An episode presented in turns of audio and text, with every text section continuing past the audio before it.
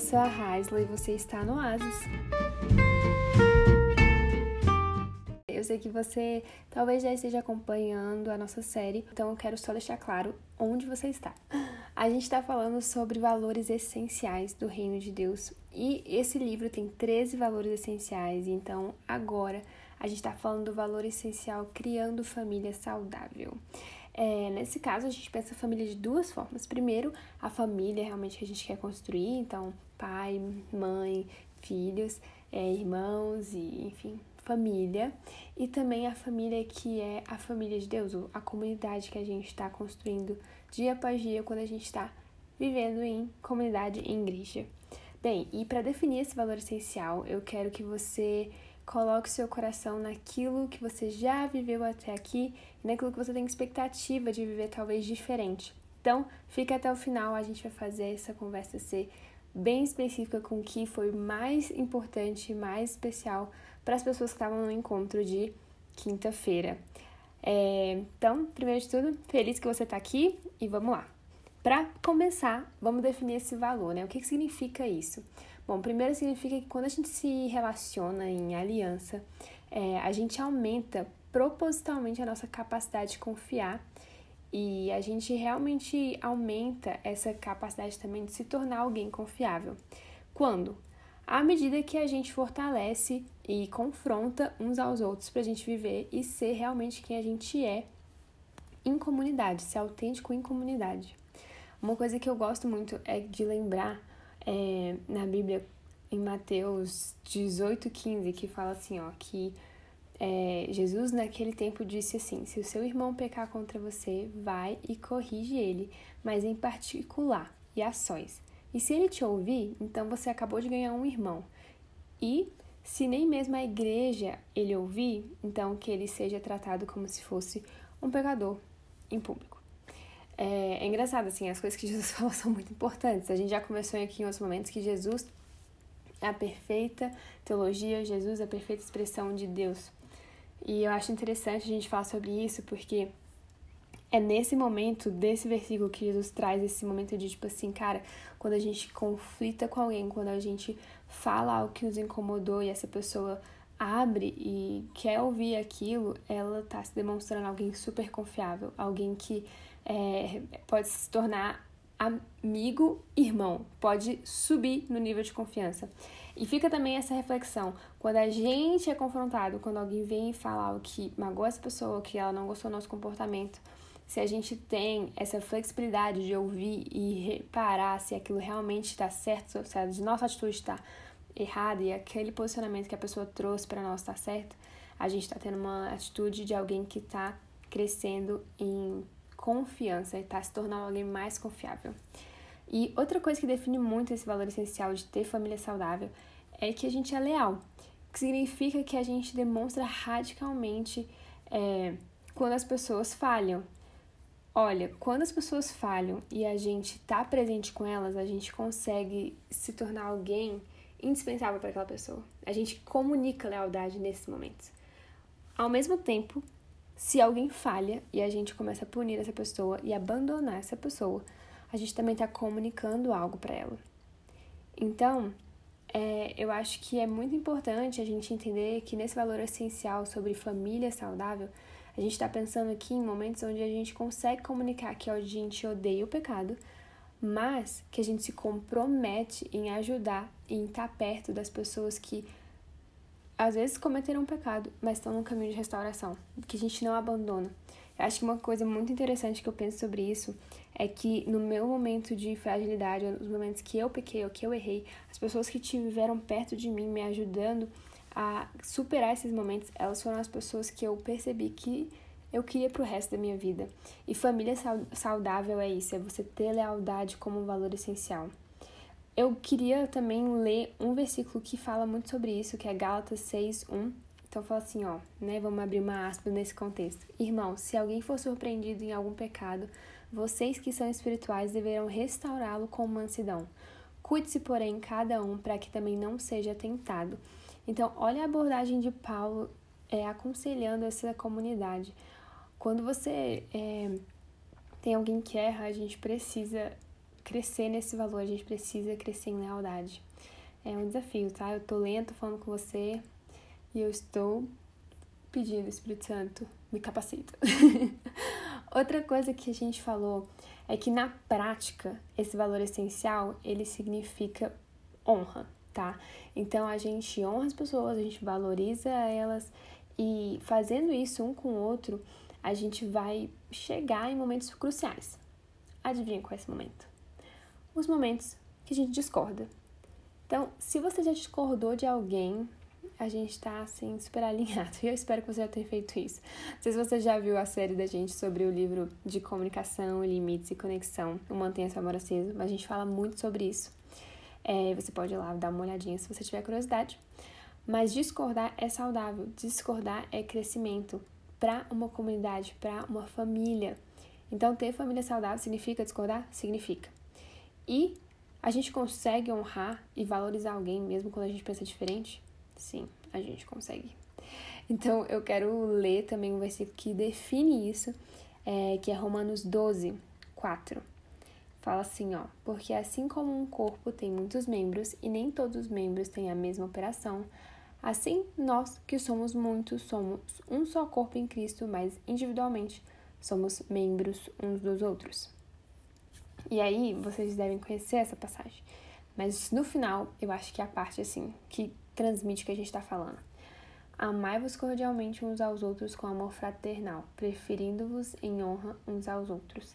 Eu acho que esse é um conselho, né, nesse contexto que Paulo está escrevendo ali na carta de Romanos, é, em que a gente consegue organizar as nossas ideias para que quando a gente tiver numa discordância, a gente consiga respirar mais fundo e pensar como a gente pode comunicar amor ao mesmo tempo que a gente demonstra que a gente pensa diferente. Acho que tem várias formas, né? É, eu, quando penso nessa, eu penso em vários momentos que eu não consegui honrar e que eu, pra te mostrar o que eu pensava diferente, eu, nossa, surtei, gritei. Mas eu acho que quando a gente fala em momentos de discordância, a gente fala em momentos de aprendizado. Então, quando eu lembro desses momentos que eu gritei, que eu não gostei, isso me dá um, uma visão muito clara do que eu preciso fazer. E eu penso que uma chave é fazer o oposto. Então, se eu gritei, talvez se eu tivesse falado diferente, se eu tivesse falado baixo, isso poderia comunicar valor, isso poderia comunicar honra para essa pessoa. E uma coisa que eu falei no grupo que as, as pessoas estavam comentando que seria interessante trazer aqui para o podcast é exatamente isso. É a importância da gente lembrar o ouro que cada pessoa tem, a identidade que cada pessoa tem. A gente nunca tá lidando com uma pessoa que não merece valor e honra. Você é uma pessoa digna de amor e de honra. E todas as pessoas ao nosso redor são filhas de Deus. Então, se você pensar, Deus não criou um ser humano é, sem tirar um pouquinho do DNA dele, sem tirar a essência dele e colocar ali é, menos que em outros. Ele colocou o DNA dele, Deus, Deus que você diz que ama, Deus que você honra. Então, lembre disso. Tente olhar para as pessoas que estão com você, tente é, conversar com as pessoas que você discorda em família, em comunidade e pensar sobre algo que você admira naquela pessoa. E isso vai te ajudar a comunicar melhor o que você discorda e, e a comunicar honra e valor para essa pessoa ao mesmo tempo. Isso traz muita saúde para o seu relacionamento familiar e muita saúde para o seu relacionamento em igreja, em comunidade. Outra coisa que na prática, o que significa na prática ter família saudável? Significa que a gente tem responsabilidade de confrontar as pessoas em amor. Quando a gente fala em família, a gente fala em momentos que a gente vai conhecer o erro do outro, que a gente vai ver isso, porque a gente vai estar perto. Então, é importante que a gente confronte. Agora, como que a gente vai confrontar? Quando a gente fala em confronto, é, de acordo com a palavra de Deus, a gente está falando que a gente traz à tona qual é a identidade dessa pessoa. Então, ao invés da gente punir ou da gente depreciar, a gente deve lembrar essa pessoa que ela é uma criação de Jesus. Então, que ela é muito maravilhosa para estar tá agindo da forma que ela está agindo quando ela está pecando. Porque ela está indo contra quem ela realmente é. E eu acho que é isso, sabe? A gente precisa motivar as pessoas por isso. Bom, vou contar para vocês bem rápido é, e quero que você reflita sobre isso também. eu, particularmente, quando recebo muita crítica, eu não tendo a ficar mais motivada, sabe? Eu sou uma pessoa que eu reparo nos meus erros, mas quando alguém traz é, para mim essa intensificação constante, eu fico muito desmotivada e eu começo a achar que eu sou o próprio erro e que eu não vou ter capacidade de mudar. Mas quando eu penso assim na minha memória sobre algumas amigas minhas que são como família, igual a gente falou no início, que se tornaram leais porque é, se tornaram irmãs porque foram leais, eu lembro de momentos que elas foram muito sinceras comigo em falar que eu não estava agindo como eu realmente era e que elas estavam tristes porque eu estava agindo de uma forma que não condizia com a minha natureza. Mas elas em seguida falavam: Eu acho que você é desse, desse jeito. E isso foi muito importante para eu lembrar quem eu realmente era e para eu realmente ter uma atitude de mudança. Bom, então eu creio que é isso que Jesus espera da gente quando a gente está em família e quando a gente está em comunidade. Eu vou ler para você um versículo que eu acho que traduz muito isso e é Efésios 2:10. Abre aspas porque somos feitura sua, criados em Cristo Jesus para as boas obras, as quais Deus preparou para que a gente andasse nelas. Então, quando você precisar entender ou lembrar por que, que isso é relevante, por que, que é relevante a gente lembrar do outro e confrontar o outro, porque é nossa responsabilidade fazer isso, mas quando você estiver confuso do como, lembra de Efésios 2:10 Lembra que essa pessoa foi feita como Cristo e ela foi feita para andar da forma que ele preparou para ela e igual você. Então, chame a atenção assim, chame a atenção, coloque a atenção, repare nas coisas que ela é e não o que ela está fazendo de errado, mas traga à tona quem ela realmente é. é. Uma coisa que eu também gostaria que você ouvisse é que o perdão é o nosso padrão. Então, quando a gente está falando de família, de comunidade, a gente tem que lembrar que é, todos têm a oportunidade de reconstruir confiança, sabe? Todo mundo, você tem a oportunidade de reconstruir confiança quando você falhar, então todos têm essa necessidade de receber perdão e perdoar. Pensa numa respiração, tá? Eu quero que você lembre disso. Quando você respira, você, ó, inspira e expira. Então, é a mesma coisa com perdão. Digamos que você respira, né? E você respira perdão para si, você se perdoa. Recebe o perdão do Senhor, que ele libera, e você se perdoa. E aí depois, quando você solta o ar, você tá liberando perdão. E você faz isso toda hora. Se você para de respirar, né? Você já sabe. Você morre. Então, Pensa nisso. Perdão é o seu padrão. Se você quer ver com uma família saudável, se você quer ter isso, se você vive em comunidade, lembra disso. Perdão é seu padrão. Respiração é igual perdão. Você se perdoa e você perdoa a outra. Você perdoa se você libera perdão, você recebe perdão do Senhor, você se perdoa, enfim, você entendeu, né? Então, bom, eu poderia citar aqui alguns versículos, mas vou deixar você com Lucas 17. É, o versículo 3 fala assim: Olhai por vós mesmos, e se o seu irmão pecar contra você, repreende ele, e se ele se arrepender, perdoa ele. E se ele pecar contra você sete vezes no dia, então sete vezes no dia é, ele vai ter com você, então você vai e perdoa ele. Então, assim, lembra disso. É, é, é uma respiração. Sete vezes, setenta vezes sete, é isso. É igual respirar.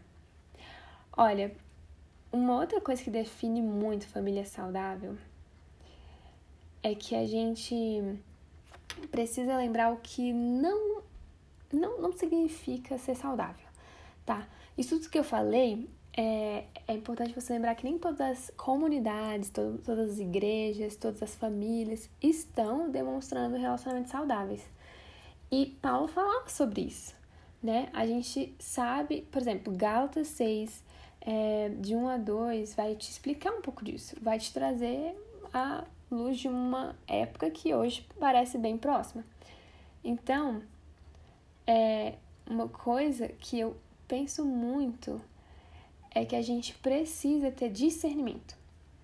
Então, assim, é importante que você saiba que às vezes você pode encontrar um comportamento ruim, é, mesmo sendo uma comunidade cristã, mesmo sendo uma família cristã, isso não significa que era o que Deus queria ali, não significa que aquilo é saudável. A gente precisa separar essas coisas.